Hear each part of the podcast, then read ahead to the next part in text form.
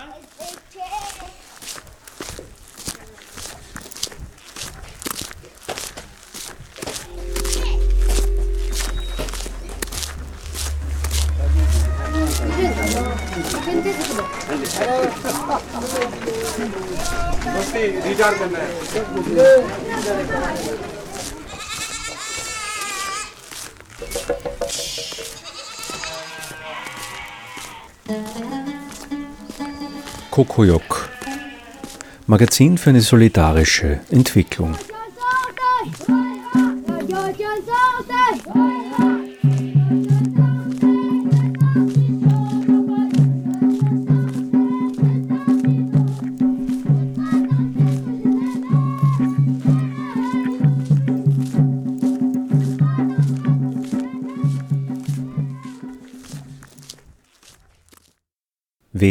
Entwickelt wen, wohin? Was bedeutet Entwicklungspolitik? Die Welt, in der wir leben, war nie gerecht und ist es auch heute nicht, trotz allen Fortschritts, aller Entwicklungen, Ideale und sozialen Kämpfe. Zu den Fragen globaler Gerechtigkeit und Entwicklungen haben Studierende mit Expertinnen diskutiert. Dabei ist es um Entwicklungspolitik, Korruption und Steuerhinterziehung, angepasste Technologien und Nahrungskrisen gegangen. Südwind hat diese Workshop-Reihe an der Universität Graz veranstaltet und auch fürs Radio die Workshops aufgezeichnet. Alexander Pfeffer vom Verein Südwind. Süden ist eine entwicklungspolitische NGO, die sich ähm, ganz grob gehabt in drei äh, Bereichen engagiert. Zum einen ist es ähm, das Süden-Magazin, das einmal im Monat ähm, erscheint und äh, entwicklungspolitische Themen ähm, in die Öffentlichkeit bringt. Zum anderen ist das der Kampagnenbereich. Ähm, hierunter fällt zum Beispiel die Clean Clothes-Kampagne, die sich für faire Arbeitsbedingungen in der Bekleidungsindustrie einsetzt. Und der dritte Bereich ist äh, die Bildungsarbeit, wo wir mit verschiedenen Zielgruppen und unter, äh, mit verschiedenen Formaten globale Themen ähm, ja, in die Gesellschaft einbringen. Ähm, eines dieser Projekte in der Bildungsarbeit ähm, ist das Projekt Global Campus. Das ist ein internationales ähm, Projekt mit äh, Partnern aus Irland, Zypern, Malta und Österreich. Äh, in Österreich ähm, eben von Süden umgesetzt, ähm, ist von der EU ähm, großteils finanziert und versucht einfach über verschiedene Bildungsangebote wie Workshop-Reihen, äh, Filmtage oder Ausstellungen äh, globale Themen an die Hochschulen Österreichs ja, einzubringen. das quasi in Form eines nonformalen Uni-Bildungsangebots. In Österreich wird ähm, Global Campus in Graz, Innsbruck und Wien umgesetzt und mit lokalen Partnern ähm, ja, realisiert. Ähm, was jetzt in Graz äh, passiert ist, ist eine Workshop-Reihe, eine sechsteilige Workshop-Reihe, die unter ähm, Mitbeteiligung ähm, von Studierenden organisiert wurde. Das ist auch ein ähm, wichtiger Ansatz beim gesamten Global Campus-Programm, dass es ein, ähm, ja, eine, ein Zustandekommen von ähm, äh, Veranstaltungen ähm, ist, die auf partizipativen Wege funktionieren. In der nächsten Viertelstunde diskutieren Julia Reichel vom Verein Südwind mit Lisa Maria Eidenhammer und Margareta Moser zur Frage, wer entwickelt wen wohin. Dann hören wir den Vortrag von Karl Kumpfmüller. Dann willkommen nochmal beim ersten Teil unserer Sendung zur Vortragsreihe Changing World, Changing Families. Bei mir im Studio sitzen jetzt die Margret und die Lisa und wir werden jetzt dann gemeinsam zum Vortrag von Herrn Kumpfmüller diskutieren. Ähm, der Herr Kumpfmüller ist Professor an der Universität Graz und hat unter anderem den Global Studies Lehrgang auch mitgegründet und war deswegen also unser erster Einführungsteil in die Workshop-Reihe. Und der Herr Kumpfmüller hat in unserer Einführungseinheit über das Thema Wer entwickelt wen wohin gesprochen, wo es hauptsächlich darum gegangen ist, wie man denn Entwicklung überhaupt definiert und ob unsere Definition von Entwicklung, die ja meistens ein Aufholen meint, überhaupt so förderlich ist. Ähm, das übergeordnete Thema Entwicklung hat uns dann ja eigentlich die ganze Workshop-Reihe hindurch begleitet. Und jetzt die Frage an euch zwei, ähm, was ist euch denn besonders hängen geblieben vom Vortrag? Also was mir ganz interessant erschienen ist, war einfach mal die grundsätzliche Auseinandersetzung mit diesem Begriff Entwicklung, der immer einfach so schnell einmal sagt, aber sie vielleicht gar nicht bewusst ist, was, was er wirklich bedeutet und einfach auch die Vielschichtigkeit dieses Begriffes, der eben in den Naturwissenschaften vorkommt, in der Wirtschaft, in der Forschung. Wir haben uns natürlich mit der dritten Weltproblematik ähm, auseinandergesetzt. Und ja, was, was heißt Entwicklung also wirklich? Wir haben uns dann vor dem Vortrag vom Herrn Kumpfmüller Gedanken dazu gemacht und das auch zu Papier gebracht. Aber es ist gar nicht so einfach, irgendwie den, diesen Begriff einwandfrei zu definieren. Und deshalb habe ich dann den Vortrag von Herrn Kumpfmüller sehr hilfreich auch gefunden, damit man sich ein bisschen orientieren kann. Vielleicht nicht nur hilfreich, sondern ganz bedeutend irgendwie, weil wenn man im Zusammenhang mit Entwicklungspolitik die ganze Zeit spricht von diesem Wort Entwicklung, ist irgendwie voll wichtig, dass man sich bewusst ist, was will der Begriff eigentlich ausdrücken und was steckt dafür für eine Ideologie dahinter. Und vielleicht hören wir einfach gleich in den ersten O-Ton von Herrn Kumpfmüller rein. Und jetzt sind wir beim, beim Begriff Entwicklung noch einmal ganz präzise. Was heißt dann überhaupt Entwicklung im Zusammenhang?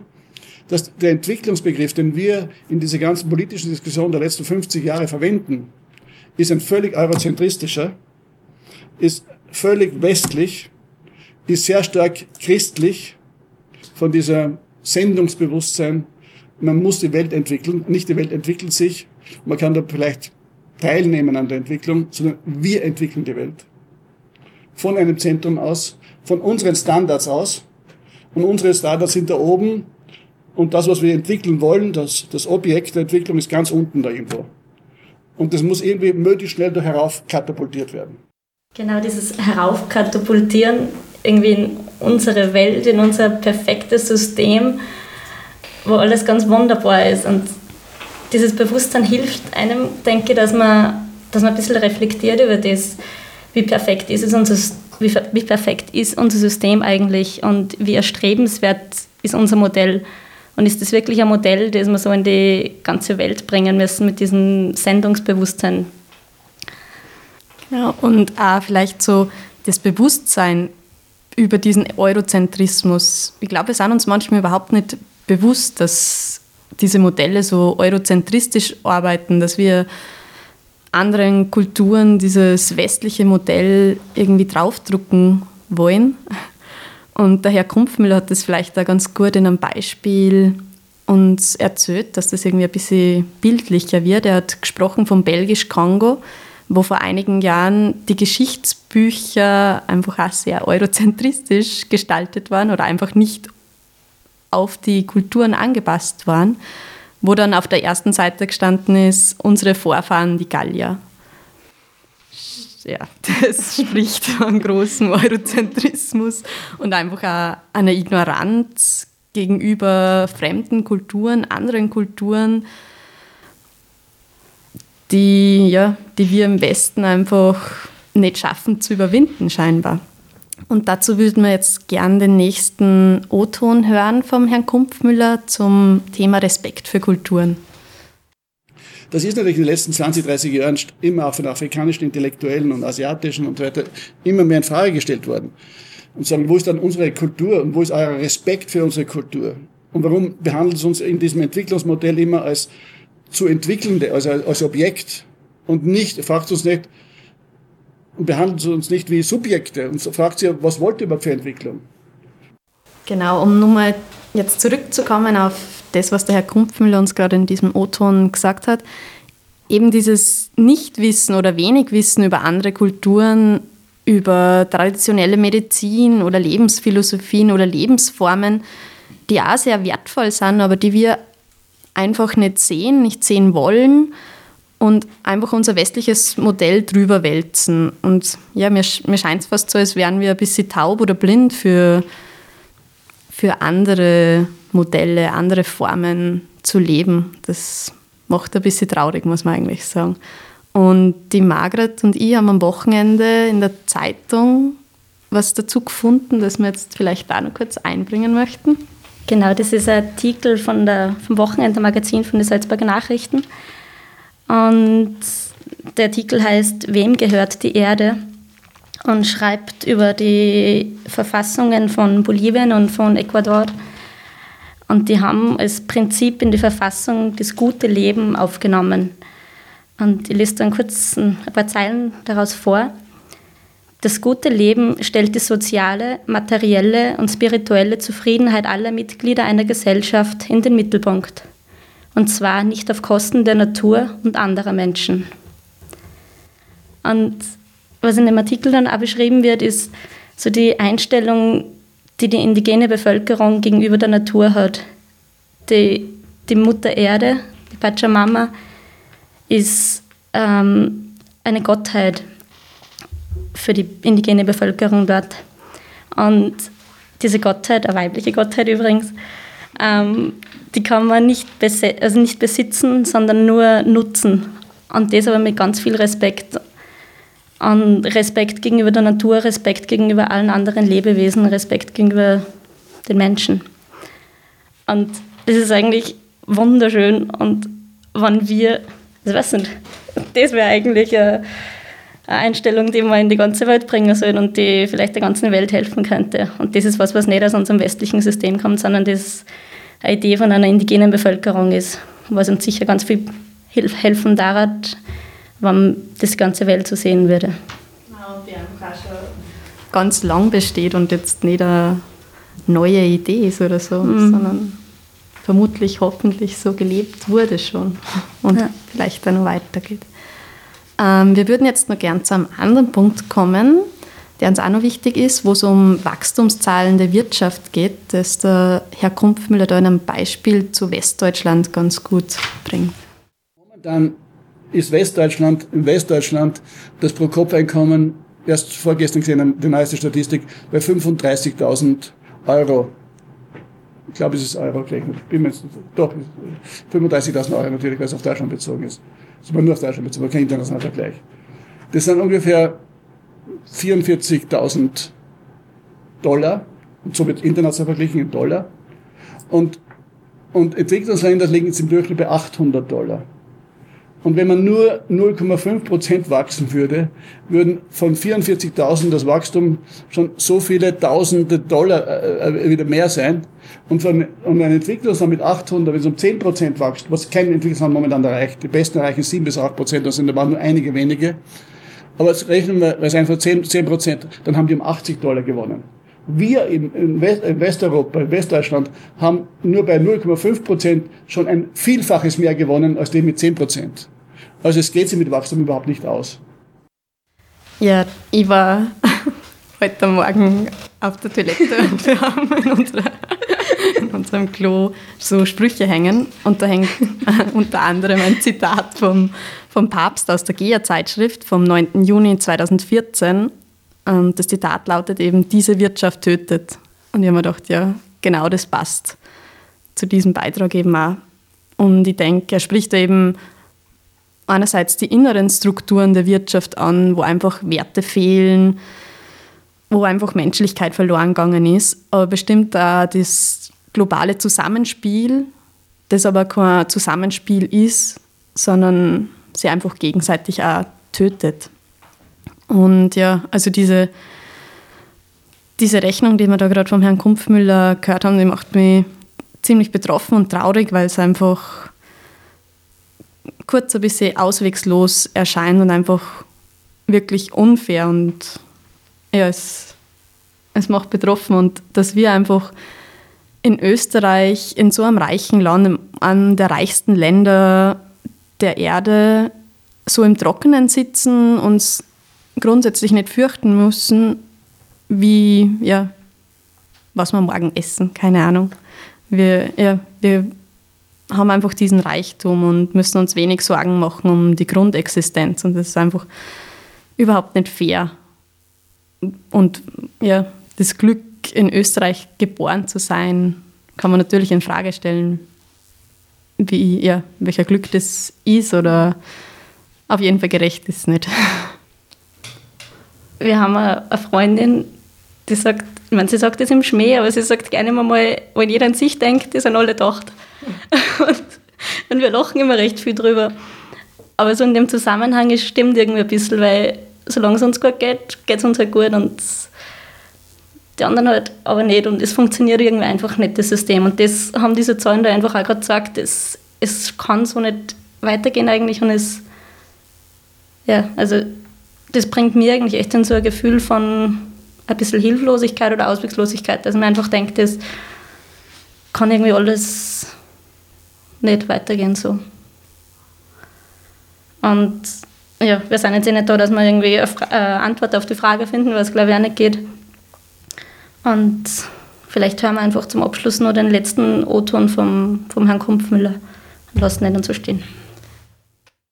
Also es geht nicht nur darum, immer nur Wachstum zu haben, sondern es geht darum, immer wieder Regelkreise zu haben, wie Entwicklung möglichst umweltverträglich ist, sozialverträglich für die anderen Pflanzen, für die anderen Tiere, für die anderen Menschen und umweltverträglich ist. Und genau in diese Richtung müssen wir zum Denken anfangen. Alle unsere, unsere Denkvorgaben auf der Universität müssten es sein, nicht mehr Wachstum, sondern Verträglichkeit, soziale Verträglichkeit, Umweltverträglichkeit, Naturverträglichkeit. Und auf diesen Punkt müssen wir wieder kommen. Also dieser Dialog mit den Naturwissenschaftlern müssen Wirtschaftswissenschaftler ganz, ganz entscheidend führen.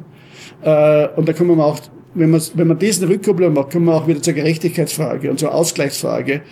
Und wir brauchen Entwicklung für mich ist in Zukunft Ausgleich, nicht Wachstum.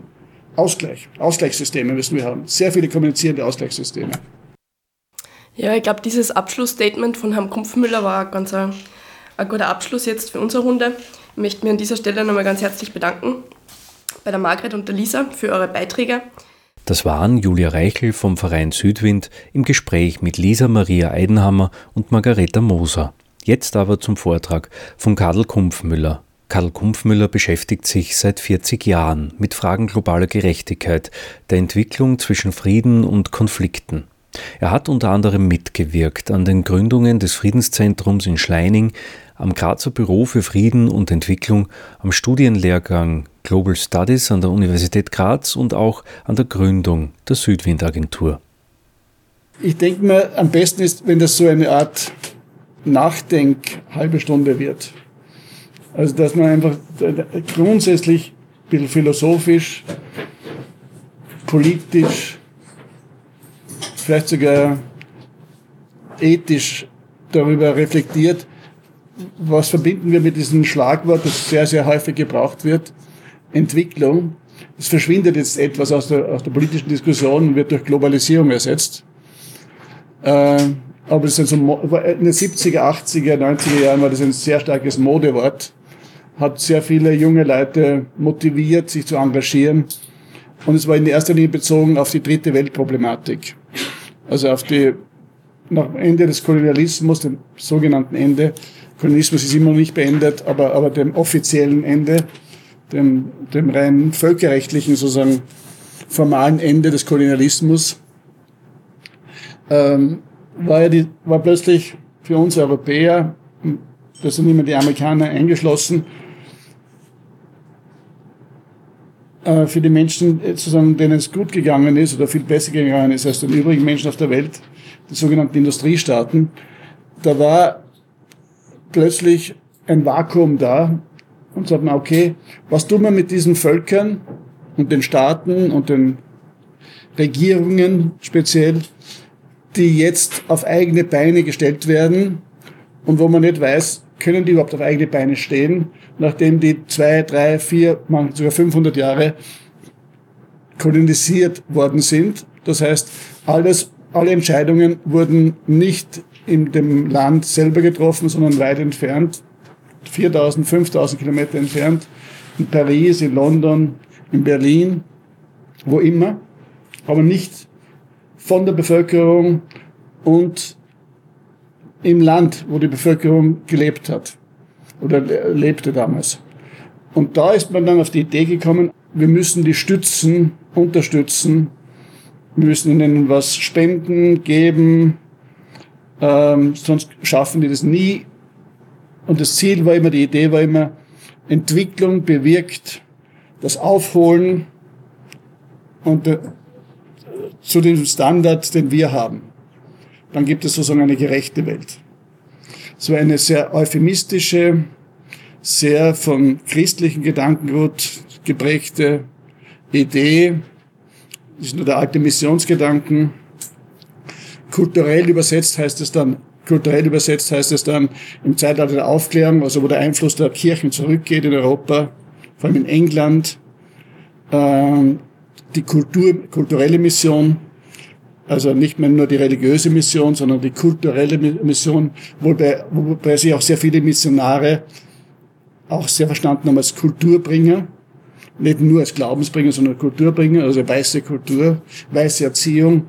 Daher haben fast alle Missionen Schulen eingerichtet, und zwar nicht reine religiöse Schulen, wie es jetzt die amerikanischen Sekten tun, sondern wirklich äh, Bildungssysteme.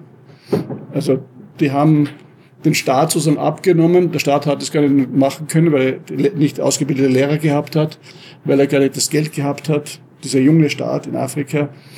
Äh, das haben dann die Missionare übernommen, die Missionsschwestern. Das heißt, sehr, sehr viele Afrikaner sind durch Missionsschulen gegangen und fast die ganze Elite der ersten afrikanischen Staatsmänner, das waren fast nur Männer, das waren überhaupt nur Männer, glaube ich, äh, die sind durch diese, ein Großteil von ihnen ist durch Missionsschulen gegangen, wahrscheinlich 80, 90 Prozent. Nyerere ist so ein Beispiel, in Tansania, aber, aber alle anderen auch.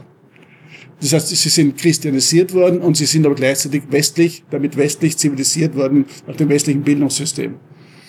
Wir haben noch eine Diskussion gehabt, wie ich Student hier in Graz war, im Hörsaal A mit dem Otto von Habsburg.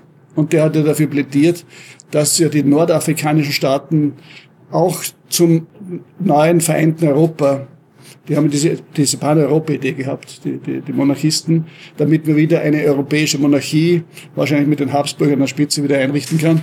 Und da hat der damals ernsthaft vertreten, es müssten auch die, die nordafrikanischen Staaten, die sind so weit französisiert und, und frankophonisiert, von Marokko hinüber bis äh, Tunesien, dass man zumindest diese Staaten gehören zu Europa.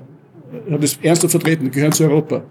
Daraufhin habe ich ihn gefragt, als junger, frecher Student, und habe gesagt, und ist es dann auch mit Belgisch-Kongo so? Weil dort verwenden sie Schulbücher bis in den 90er Jahren, wo das Geschichtsbuch, das dort verwendet wurde, begonnen hat mit dem Satz, unsere Vorfahren die Gallier. dann hat er vielleicht gemerkt, haben alle auf, aufgelacht natürlich.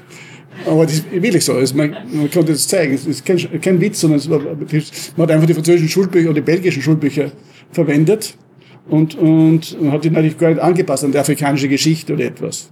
Das heißt, Afrikaner, ich habe ein Buch herausgegeben, äh, das heißt äh, Europas langer Schatten über Selbstidentität und Fremdidentität afrikanischer Kulturen. Und da habe ich, das haben nur Afrikanerinnen und Afrikanerinnen geschrieben. Daran. Und das Interessante war, egal ob die, von welchem Teil von Afrika sie waren und von wem sie kolonisiert worden sind, alle sagen, und bei alles herausgekommen, wir sind viel stärker Europäer als Afrikaner in unserem Denken. Also die Französischen haben gefunden, Eurafricain.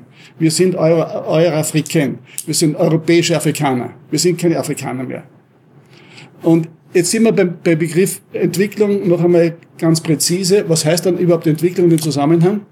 Dass der Entwicklungsbegriff, den wir in dieser ganzen politischen Diskussion der letzten 50 Jahre verwenden, ist ein völlig eurozentristischer, ist völlig westlich, ist sehr stark christlich von dieser Sendungsbewusstsein. Man muss die Welt entwickeln, nicht die Welt entwickelt sich.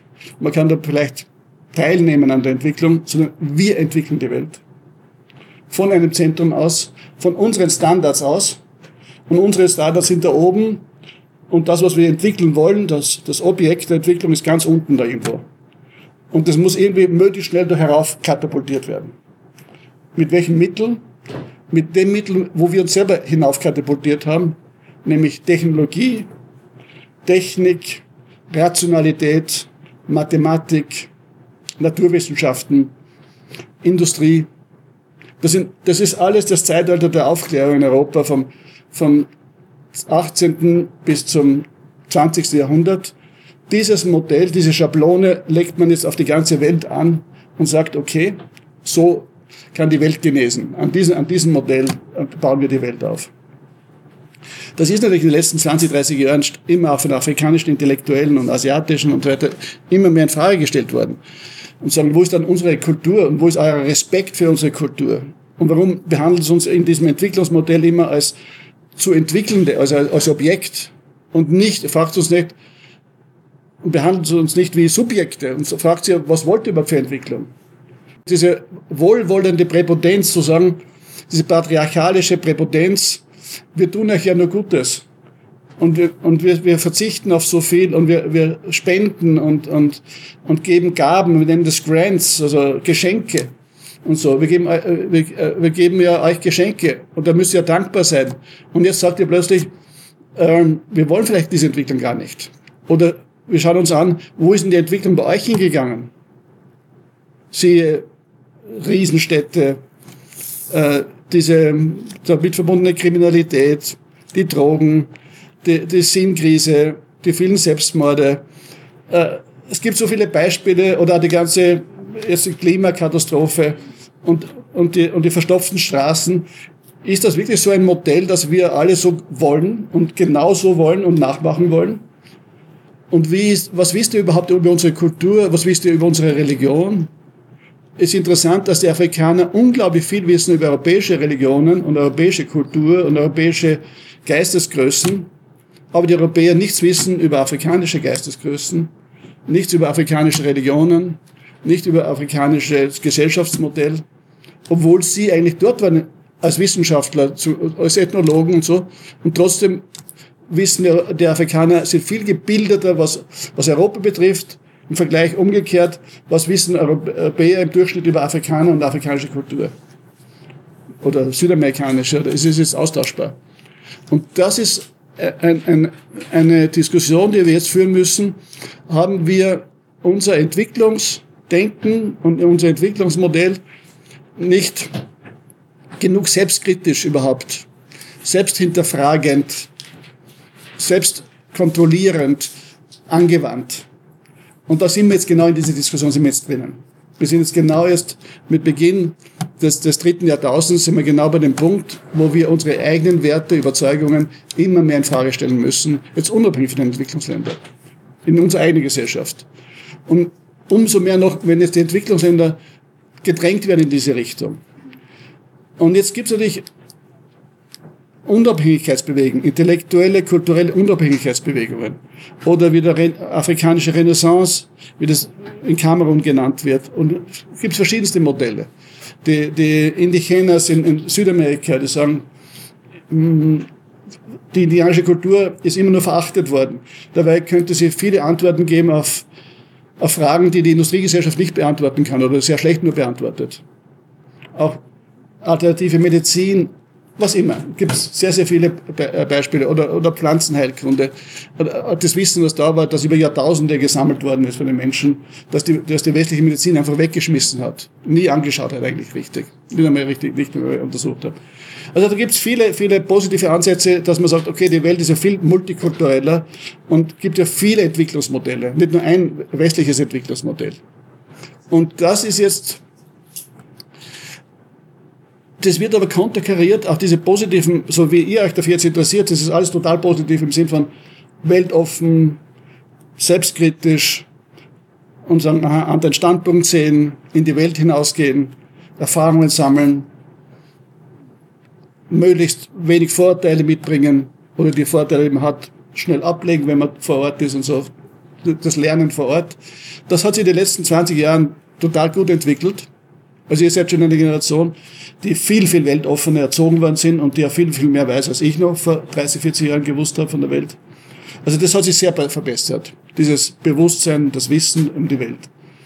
Nur es wird konterkariert durch die, durch die, die Spätphase des Kapitalismus, in der wir jetzt sind, in so im letzten Stadium des Kapitalismus, wo Großkonzerne, Riesenkonzerne, die eigentlich nur vom Profit her denken, ihre ihre Weltpolitik machen, nämlich ihre Handelspolitik machen, ihre Vertriebspolitik machen oder sich Leute holen aus der ganzen Welt, weil sie billige Arbeitskräfte sind oder weil sie die besten Wissenschaftler von Indien sind, aber Indien kann sich die gar nicht leisten, diese Bezahlung, die kommen nach Amerika alle. Und dort wird, wird immer noch ein, ein Kulturmodell verwirklicht und ausgebaut, das bestimmt ist von Großkonzernen, von riesigen Wirtschaftsunternehmen. Jetzt vor allem in der Technologie, moderne Technologie, Computerindustrie, Hardware, Software, diese, diese ganze iPhone-Geschichte und so. diese ganzen Apps und so weiter, die da entwickelt werden, alles, das ist ein rein westliches Modell, nach wie vor. Und es ist so faszinierend für die Welt, dass, dass sie alle dort schauen, wann kommt das iPhone 6 heraus. Und das schauen sie in Afrika genauso wie, wie in Asien, wie, wie, wie in Europa, wie in Amerika. Ich war jetzt gerade in Amerika drüben, vier Wochen. Und das, ist, das Hauptthema war wieder iPhone 6. In allen Medien, in den Städten, habe die, die, in Chicago überall, habe die, auch in den Kleinstädten sind die, sind, sind, sind die Schlangen schon wieder gestanden vor dem Geschäft und so. Und das ist ein, ein Modell, ein Kulturmodell, wo man sagt, okay, da ist überhaupt noch kein Respekt da vor den anderen Kulturen. Da ist überhaupt noch keine Entwicklung da, sondern es ist eine Art Eigendynamik von technologischem Wettlauf zwischen zwei Konzernen im Prinzip oder zwei, zwei Philosophien, wie ein, wie, ein Handy auszuschauen hat, ein modernes, wo, wo die ganze Welt nicht mitreden darf mehr sozusagen. Überhaupt, wo kein demokratischer Prozess stattfinden. Ist das überhaupt so wichtig, so schnell einen Generationswechsel bei, bei, bei iPhones zu haben? Welche, welche Ressourcen werden gebunden? Und da komme ich noch auf einen anderen Begriff von Entwicklung, der aber eigentlich, glaube ich, nicht explizit vorgekommen ist, wo man auch verwendet, nämlich Entwicklung und Forschung. Das ist einer der größten Wirtschaftsbereiche jetzt überhaupt. Ich weiß zum Beispiel, der VW-Konzern gibt aus zwischen vier bis fünf Milliarden Euro nur für die Entwicklung eines neuen Modells. Also von, von Passat siebter Generation zum Passat achter Generation werden drei bis fünf Milliarden äh, Euro nur für die technische Verfeinerung sozusagen dieses, dieses Modells äh, herausgegeben. Und wenn wir das vergleichen mit, mit einer Entwicklungshilfe von Österreich, das ist unter zwei, zwei Milliarden, geht es rund auf eine Milliarde jetzt, in kürzer Zeit. Also wenn man das vergleicht, und da soll Not gelindert werden, da, soll, da sollen Basic Needs befriedigt werden, da soll Bildung finanziert werden in der dritten Welt, da soll das Aufholen der dritten Welt finanziert werden. Wenn Sie dort nur die Größenordnung vergleichen, sehen Sie, welchen Entwicklungsbegriff verwenden wir da überhaupt? Was ist Entwicklung? Ist das wirklich so wichtig, dass wir noch schneller eine neue Generation von Autos oder Handys haben? Oder ist es viel entscheidender, dass Entwicklung dort stattfindet, wo die Leute überhaupt einmal auf eine einfache Stufe von wirtschaftlicher Versorgung, von Grundgüterversorgung überhaupt kommen können. Und das steht sich total im Weg. Gestern war ein sehr, sehr guter Film, leider sehr spät, wie üblich bei den guten Filmen im ARD. Vielleicht kann man nur sehen irgendwie übers Internet, der heißt der Maiswahn. Mais, die, die, die Frucht, das Korn. Mais und Wahn. Die Wahnsinnigen die, die mit dem Mais handeln, könnte man es übersetzen. Und, und der zeigt am Beispiel des Mais, was in den letzten 20 Jahren passiert ist, warum eine Familie in Kenia ganz konkret nicht mehr überleben kann, weil in Chicago die Maispreise bestimmt werden. Und er zeigt genau den Zusammenhang. Nicht nur, dass es theoretisch, wissen wir alle, dass es vielleicht einen Zusammenhang gibt, sondern er zeigt an mehreren Stationen, wie das zusammenhängt und wie das zusammenhängt mit dem Ethanol und mit dem Biosprit, dass das den Hunger der Welt total vergrößert.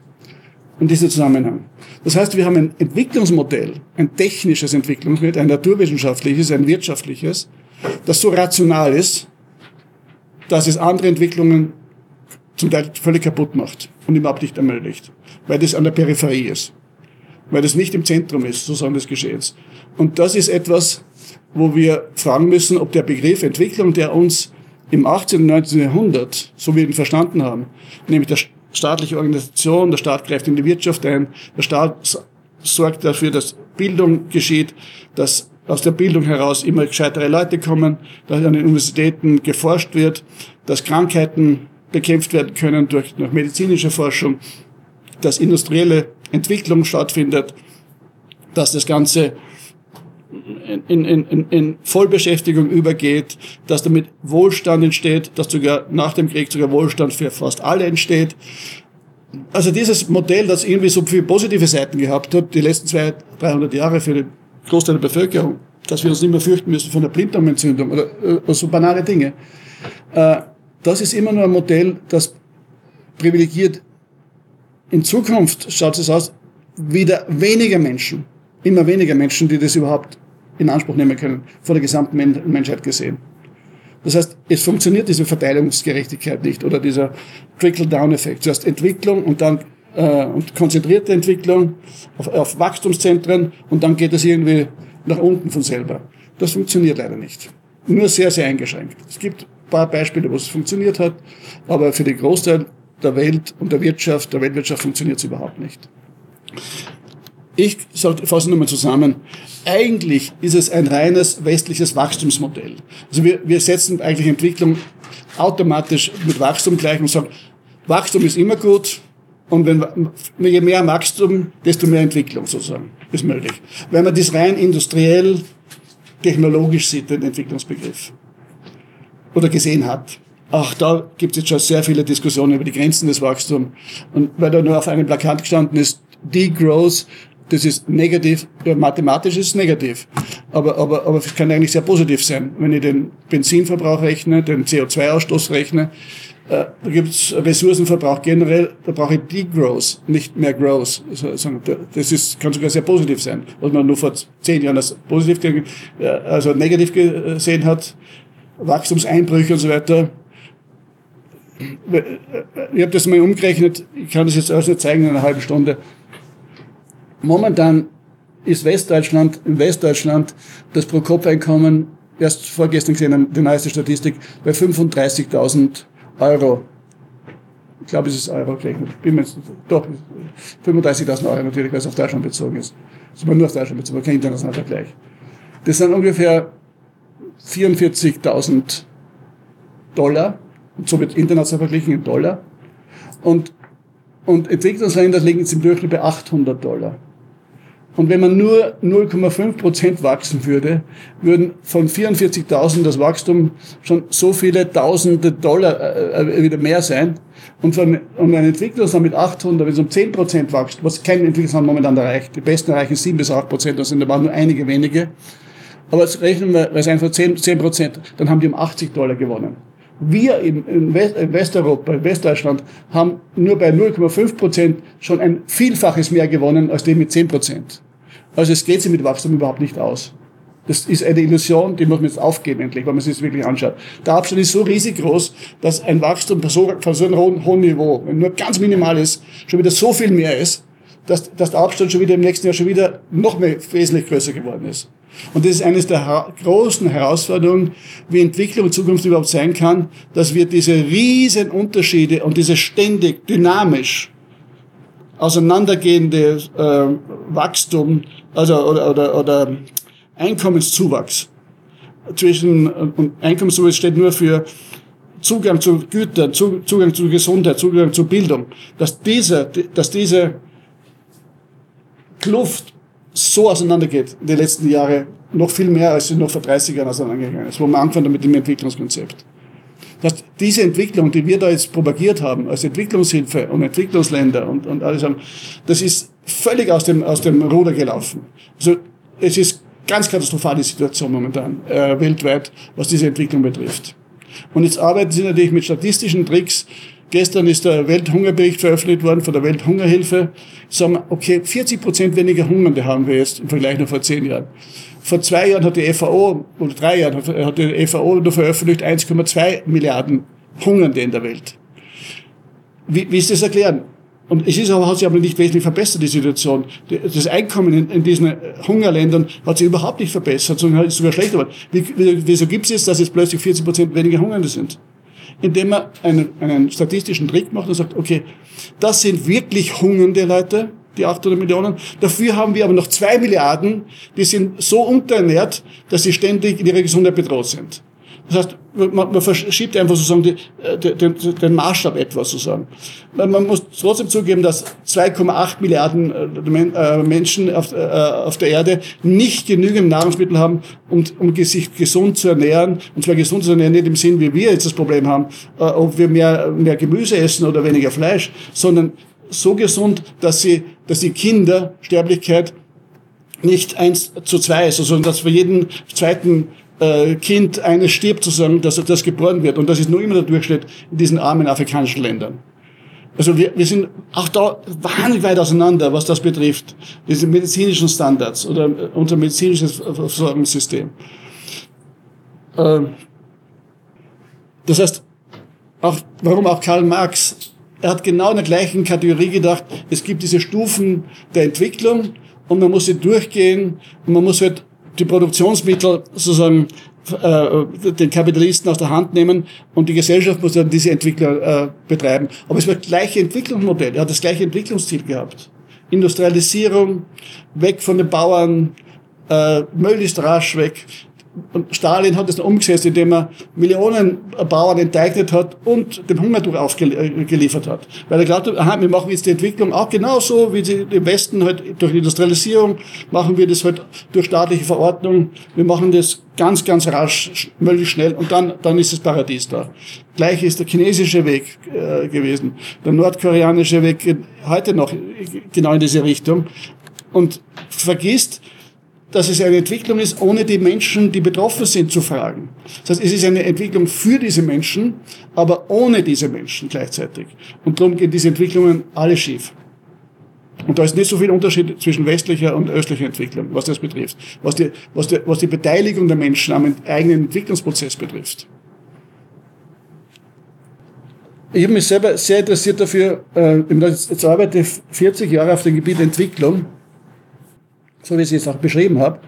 Und ich habe mich eigentlich nie beschäftigt, was ist das überhaupt philosophisch und psychologisch, was assoziieren wir mit Entwicklung eigentlich? Warum verwenden wir genau dieses Wort entwickeln? Nämlich irgendwas auswickeln.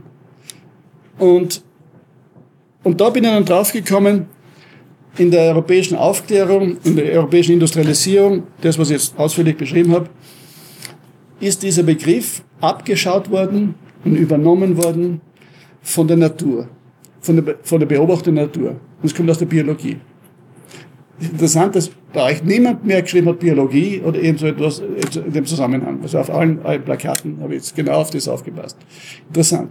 Das haben wir vergessen, dass es von dort herkommt. Und das ist aber der entscheidende Punkt, dass wir das vergessen haben. Dass wir davon überhaupt nicht an das nicht mehr denken. Nämlich Enzyklopädie Britannica, aber genauso im Brockhaus, fast wörtlich gleich, äh, wird es definiert. Das ist so, die haben die Definitionsmacht, die wissenschaftliche. Und es hat noch kein Wissenschaftlicher besser, besser des, äh, definieren können, sonst hätte es ja schon wieder geändert. Ich weiß nicht, in Wikipedia müsste man nachschauen, wie es dort definiert wird. Aber wahrscheinlich wird es ganz ähnlich das behaupte, dass es ganz ähnlich sein wird. The progressive changes in size, shape and function during the life of an organism by which its genetic potentials are translated into functioning adult systems, loss or reduction of certain structure may occur. Das heißt, es ist dieses Fortschreitende, also dieses Wachsende, Zunehmende Wechseln in, in, in, in, in Größe, in Aussehen und in der Funktion während eines Lebensprozesses eines Organismus, bei dem die ge genetischen Anlagen übersetzt werden in funktionierende Erwachsenensysteme. Das heißt, in der Natur ist angelegt, in jeder Pflanze, in jedem Tier, auch im Menschen, ist sozusagen schon durch die Evolutionsgeschichte verfeinert und ausdifferenziert, das Potenzial angelegt, dass daraus eine, eine, eine Vollform wird, durch verschiedene Stadien durchgehend.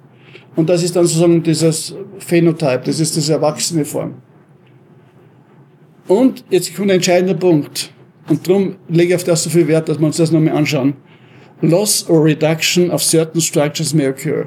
Das heißt, um dieses Idealtypus Mensch in seiner vollen Blüte, mit allen seinen Fähigkeiten hervorzubringen, als, ein, also als Höhepunkt dieses Entwicklungsprozesses, braucht es Abnahme, Verlust, kann man es auch genauso sagen, äh, von bestimmten Strukturen im während dieses Prozesses. Und genau diesen entscheidenden Punkt, darum habe ich ihn unterstrichen, den haben wir in unserem technokratischen Entwicklungsmodell total vergessen. Dass wir immer Rückkopplungen brauchen, dass wir immer äh, Kontrollen brauchen. Ist das überhaupt nur die richtige Entwicklung? Und also es geht nicht nur darum, immer nur Wachstum zu haben sondern es geht darum, immer wieder Regelkreise zu haben, wie Entwicklung möglichst umweltverträglich ist, sozialverträglich für die anderen Pflanzen, für die anderen Tiere, für die anderen Menschen und umweltverträglich ist. Und genau in diese Richtung müssen wir zum Denken anfangen. Alle unsere, unsere Denkvorgaben auf der Universität müssten sein, nicht mehr Wachstum, sondern Verträglichkeit, soziale Verträglichkeit, Umweltverträglichkeit, Naturverträglichkeit. Und auf diesen Punkt müssen wir wieder kommen. Also dieser Dialog mit den Naturwissenschaftlern müssen Wirtschaftswissenschaftler ganz, ganz entscheidend führen. Äh, und da kommen wir auch wenn man, wenn man diesen Rückkopplung macht, kommen wir auch wieder zur Gerechtigkeitsfrage und zur Ausgleichsfrage. Und wir brauchen Entwicklung für mich ist in Zukunft Ausgleich, nicht Wachstum. Ausgleich. Ausgleichssysteme müssen wir haben. Sehr viele kommunizierende Ausgleichssysteme. Sie hörten den Vortrag von Karl Kumpfmüller. Wer entwickelt wen, wohin? Die Sendung ist entstanden im Rahmen der Global Campus Workshop-Reihe, veranstaltet von Südwind Steiermark in Kooperation mit der Universität Graz und audiophil begleitet von Radio Helsinki. Global Campus ist ein internationales Bildungsprogramm, das gemeinsam mit Organisationen der Zivilgesellschaft und Universitäten Fragen globaler Gerechtigkeit diskutiert. In Irland, Malta, Österreich und in Zypern. Wenn Sie die Sendung verpasst haben oder nachhören möchten, Sie finden den Podcast auf dem Audioarchiv der Freien Radios cba.fro.at. Die Sendereihe heißt Kokoyok, Magazin für eine solidarische Entwicklung. Ich danke für Ihre Aufmerksamkeit und fürs Zuhören. Vom Mikrofon verabschiedet sich Walter Moser.